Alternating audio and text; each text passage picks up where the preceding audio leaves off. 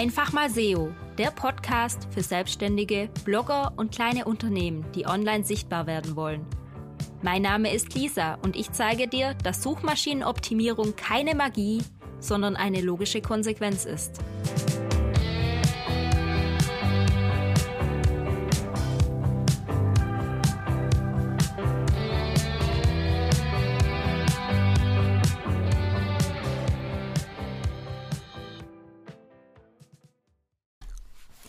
Hallo und herzlich willkommen zu dieser neuen Podcast-Folge. Heute geht es ums Thema Vertrauen. Und das Thema Vertrauen ist wirklich ganz wichtig für SEO. Weil Google, also Google möchte dir auch vertrauen, das ist aber wieder eine andere Baustelle. Google möchte aber auch, dass der Nutzer dir vertraut.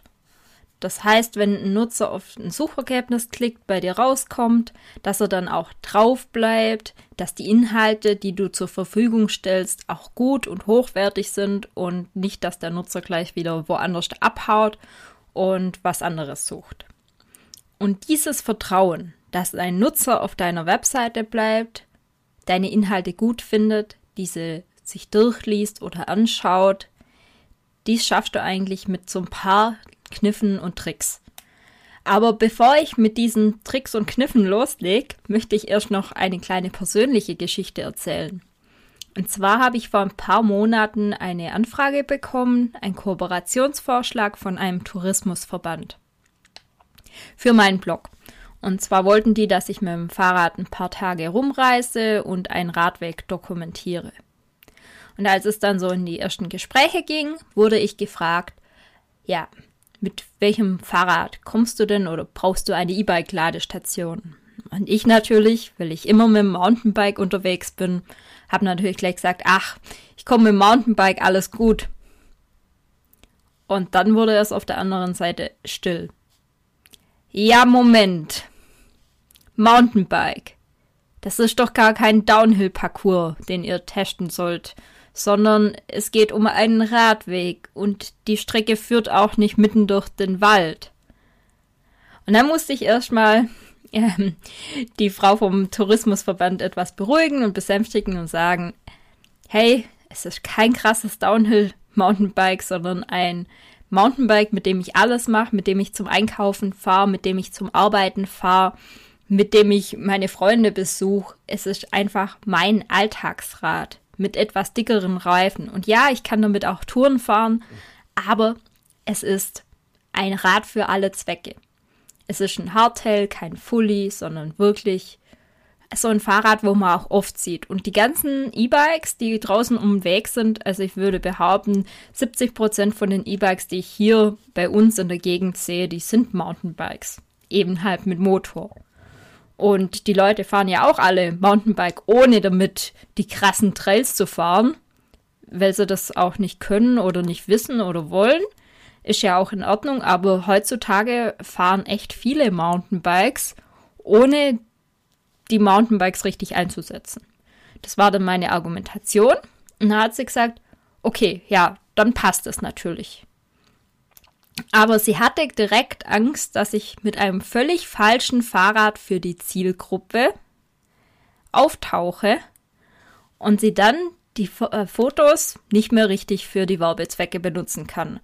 Klar, wenn so ein Tourismusverband für einen ganz normalen Radweg Fotos macht, dann kommt da natürlich kein Downhillrad oder überkrasses Mountainbike mit drauf, sondern eher ein Fahrrad, wie du und ich auf so einem Radweg eben fahren würden. Und darum kann ich ihre Bedenken auf jeden Fall total nachvollziehen und ich finde das auch gut. Das heißt für mich, dass sie Marketing verstanden hat und weiß, worauf es ankommt. Und genau eben bei dieser Geschichte habe ich gedacht, ja, das beherzigen leider nicht alle. Ähm, und das ist mir auch persönlich ganz wichtig, dass wenn ich etwas mache, dass es auch authentisch ist und zu der Sache passt, die ich mache. Zum Beispiel, wenn ich über irgendwelche Kleidungsstücke spreche und die in den Himmel lob, dann sollte mindestens auch ein Foto dabei sein, wo ich diese Kleidungsstücke trage.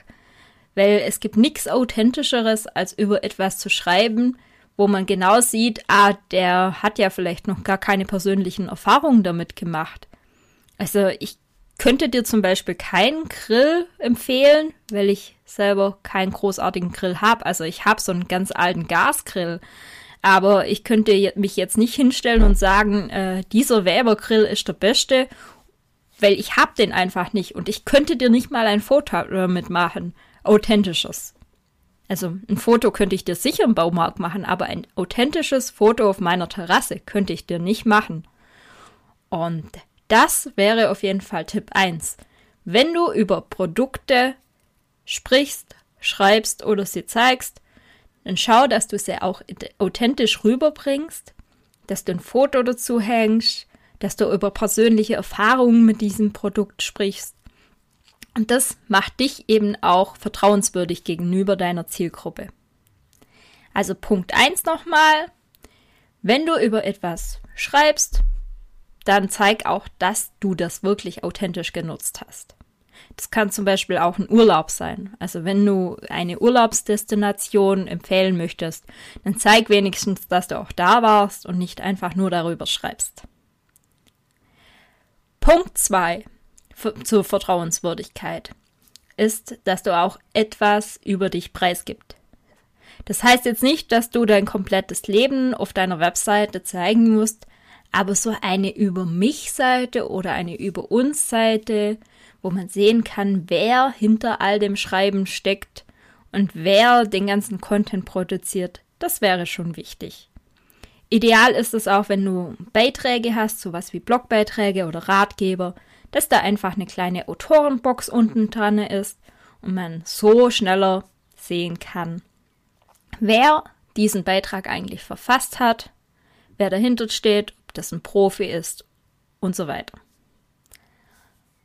Und noch ein dritter Punkt und auch der letzte Punkt für das Vertrauen gegenüber deiner Zielgruppe ist, dass du Dinge auch begründest und beweist. Also wenn du über irgendwelche Studienergebnisse sprichst oder Argumentationen auf deiner Webseite hast, dann verlink die doch einfach. Schau nach seriösen Quellen und verlink die. Zeig, dass du dich mit dem Thema beschäftigt hast und zeig auch, warum das so ist.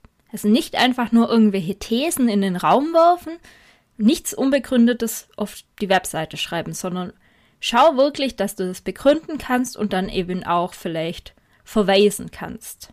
Es kann auch ein Buch sein, es kann auch was anderes sein. Aber wenn du einfach irgendwas hinschreibst ohne Begründung und ohne Verweis, dann sorgt das nicht für Vertrauen.